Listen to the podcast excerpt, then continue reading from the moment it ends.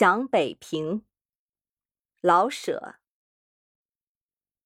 设若让我写一本小说，以北平为背景，我不至于害怕，因为我可以捡着我知道的写，而躲开我所不知道的。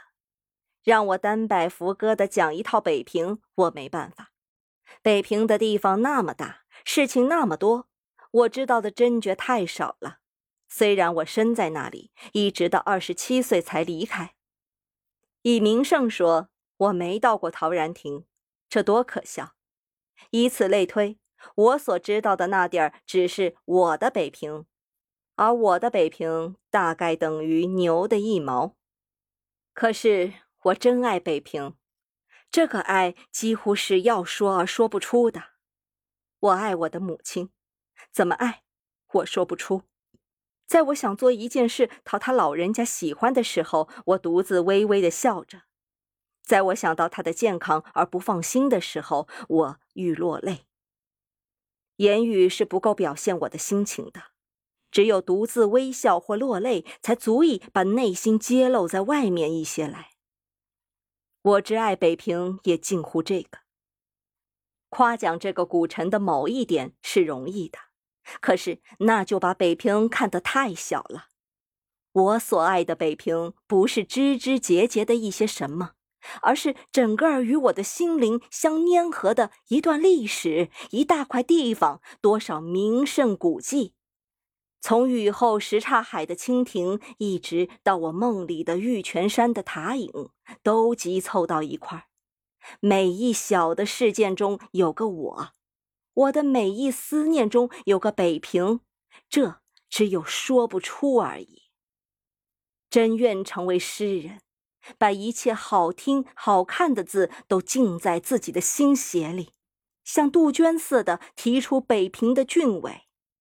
啊，我不是诗人，我将永远道不出我的爱，一种像由音乐与图画所引起的爱。这不但是辜负了北平，也对不住我自己，因为我的最初的知识与印象都得自北平，它是在我的血里。我的性格与脾气里有许多地方是这古城所赐给的。我不能爱上海与天津，因为我心中有个北平，可是我说不出来。伦敦、巴黎。罗马与康斯坦丁堡曾被称为欧洲的四大历史的都城。我知道一些伦敦的情形，巴黎与罗马只是到过而已，康斯坦丁堡根本没有去过。就伦敦、巴黎、罗马来说，巴黎更近似北平，虽然“近似”两字要拉扯得很远，不过。假使让我家住巴黎，我一定会和没有家一样的感到疾苦。巴黎，据我看还太热闹，自然那里也有空旷寂静的地方，可是又未免太旷，不像北平那样既复杂而又有个边际，使我能摸着那长着红酸枣的老城墙，面向着积水潭，背后是城墙。坐在石上看水中的小蝌蚪或芦苇叶上的嫩蜻蜓，我可以快乐的坐一天，心中完全安适，无所求也无可怕，像小儿安睡在摇篮里。是的，北平也有热闹的地方，但是它和太极拳相似，动中有静。巴黎有许多地方使人疲乏。所以，咖啡与酒是必要的，以便刺激。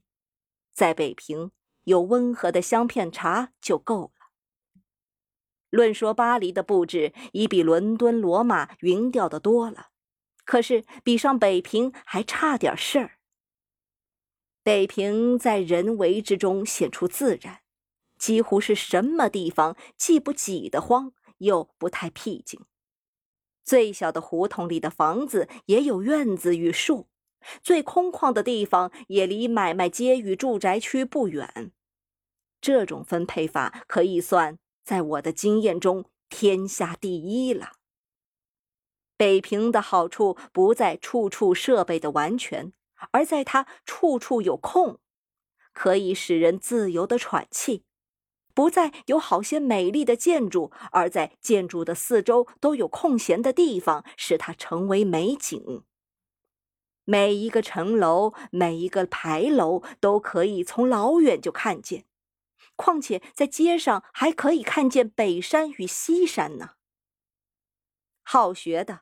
爱古物的人们自然喜欢北平，因为这里书多古物多。我不好学，也没钱买古物。对于物质上，我却喜爱北平的花多、菜多、果子多。